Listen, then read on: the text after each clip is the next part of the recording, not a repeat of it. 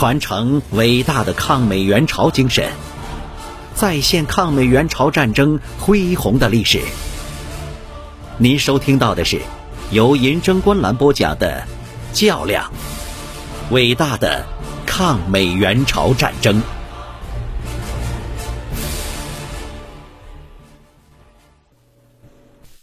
第二百九十四集。八月十三日。毛泽东在给李克农的电报中就要求在谈判中将三八线与现有战线联系起来，并将军事分界线与非军事区也联系起来，以便为下一个原先商定的折中方案做伏笔文章。在谈判改为小组委员会的形式进行讨论的当天，八月十七日，毛泽东主席又致电金日成，并告彭德怀、李克农。就中朝方面关于军事分界线的立场，进一步提出了如何将三八线与现有战线联系起来，将军事分界线与非军事区联系起来的具体考量。除非敌人决心决裂，否则他只能在三八线和就地停战两个问题上得到一个让步。因此，我们设想，如果在三八线南北附近以地形及军事形势画一条线。即临津江以东划在三八线以北，临津江以西划在三八线以南，南北地区大致相等，而名字就叫军事分界线，不要提三八线。非军事地区也以这条线为基准。临津江以东，敌人从现阵地退到这条线上不再后退，我方停在现阵地上不后退也不前进。临津江以西，我方从现阵地退到这条线上，不再后退；敌人在现阵地上不后退，也不前进。如此一来，从政治意义上来说，这条线当然不是三八线，但仍然在三八线南北附近，而且双方保持的南北地区又大致相等，亦不约束将来朝鲜问题的政治解决。这从军事意义上来说，敌人可以退守他所预定的所谓堪萨斯线。即西起临津江口南岸，沿江而上，向东经基城到城县、华川湖南岸、杨口至东海岸赶城以北马达里一线。而我们在临津江以东仍守住现阵地不动，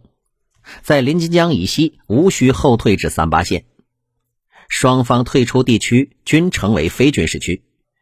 这样一来，军事分界线和非军事区也就结合在一起了。这样的一个方案，敌方是很难基本反对的。如你同意上述方案，则我方代表团在谈判过程中，你令其分三个步骤向敌人达成协议。这个设想第一次提出了不以三八线为严格的军事分界线。因在六月上旬，金日成到北京和毛泽东主席确定与美军举行停战谈判时，就考虑过最终的结果很可能就是现地停战。因此，金日成对毛泽东的这一设想表示满意。中朝方面将毛泽东八月十七日提出的方案称之为第二类方案，即三八线调整方案。第一类方案是以三八线为严格的军事分界线的方案。根据毛泽东主席八月十三日电报提出的设想，南日在八月十六日回平壤，曾与金日成共同研究，提出了一个调整方案，称之为第一调整方案。接到毛泽东主席十七日的电报以后，十九日金日成又提出了个调整方案，称作第二调整方案。但是这两个调整方案的东端皆未包括对方的堪萨斯防线，而是在临津江以西准备划出的地区也小于要求对方在临津江以东所让出的地区。因此，代表团对这两个调整方案进行比较后，以金日成和南日研究后提出的第一调整方案为基础，又拟制了一个综合的第三调整方案，即东海岸以距金里为起点，经瑞河里、九木洞。九万里直至临津江，以上地区均在三八线以北；临津江以西则从高浪浦起，均在三八线以南，经板门店、炭谷里、引延安、大平里、咸油洞、岳麓面，从岳麓面起与三八线平行，直至瓮津半岛西岸。这条线为军事分界线。在临津江以东此线以北与现有战线之间地区，和在临津江以西此线以南直至海岸部分的地区为非军事区。临津江以东的非军事区的民事行政由对方管理，临津江以西的非军事区的民事行政则由中朝方面管理。与此同时，李克农、邓华和谢芳要代表团的参谋人员对此问题进行反复的研究。并于八月十七日递交代表团党委进行一次深入的讨论。八月十八日，邓华以个人名义致电彭德怀，并转毛泽东，对朝中方面关于军事分界线的立场提出了几点考量。邓华在电报中指出，开城和谈小组会上，我方已经提出主席十七日电示之第一步骤，但对方除把非军事区二十英里改为二十公里外，基本上没有放弃其原有方案。观察敌人底牌最低是现地停战，策略上到九月对日和会后，各方对他有利。据此，主席十七日所示之底盘恐难成交。主要困难是敌人艰巨对他现有的阵地进行兑换。他认为临津江以西三八线以南的地区没有军事意义。邓华认为，能争取和谈成功是于全局有利的，而且是目前正确的实事求是的方针。达到协议要以公平合理为原则，并要从实际出发。而根据目前各方面的情况，能争取主席十七日所示之底盘成交是最好的结果。否则，现地停战，我方也没有吃亏。因为临津江以西三八线以南面积虽小。但人口财富聚较多，战略上敌阵地离元山近，登陆比较容易。但我阵地离汉城更近，易辅敌侧背。此种方案，敌说是现地停战，我方也可以说是三八线地区调整的停战。因东面三八线及其以北地区为敌所有，而西面三八线及其以南地区为我所有。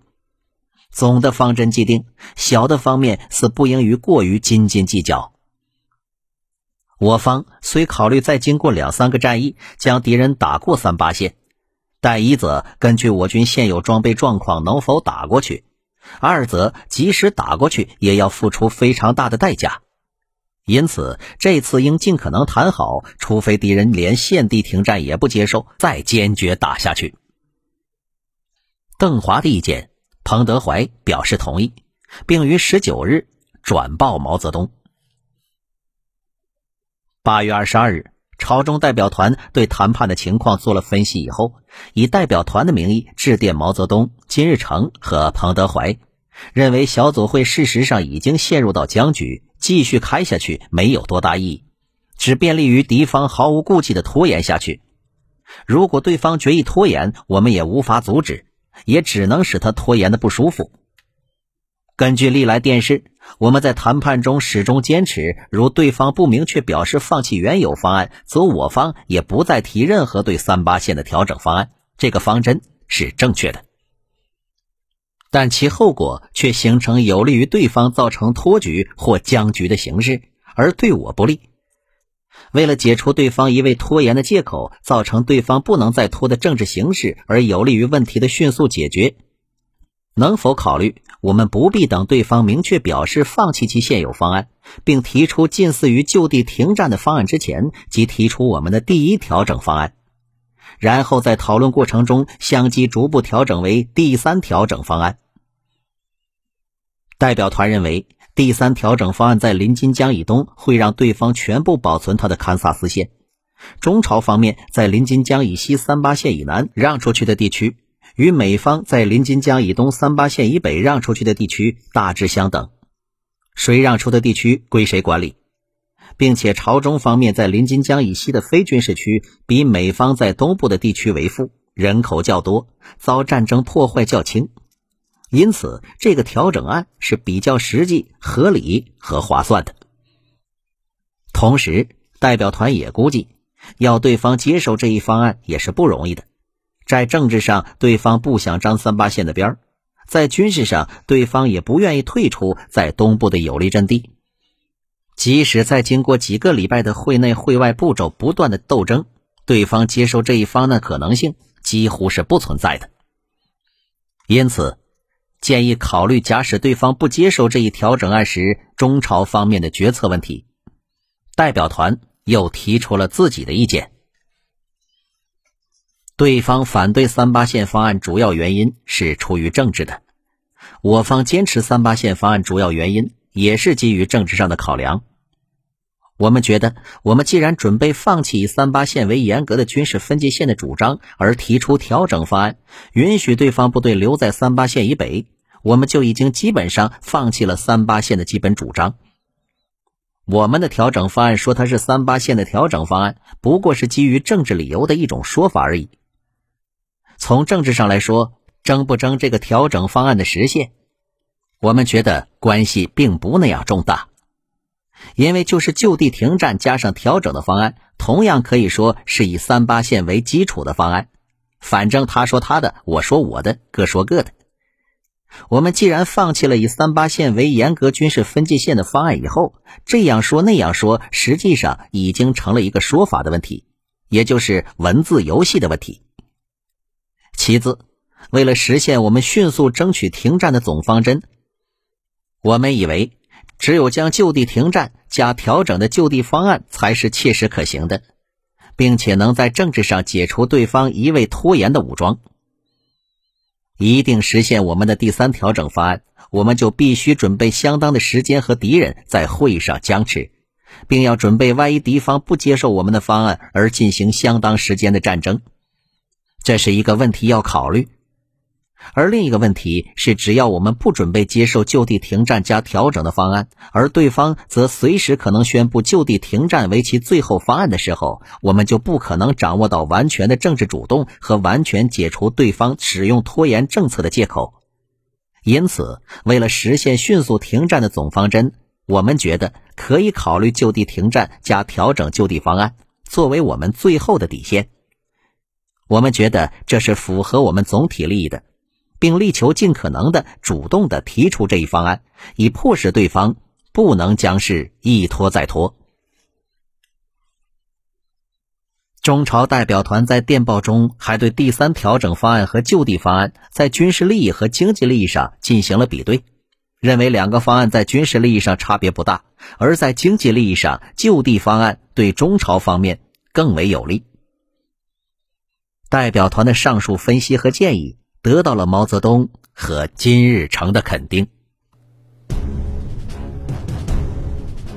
您刚才收听到的是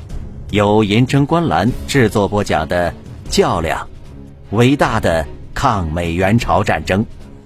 欢迎继续订阅关注。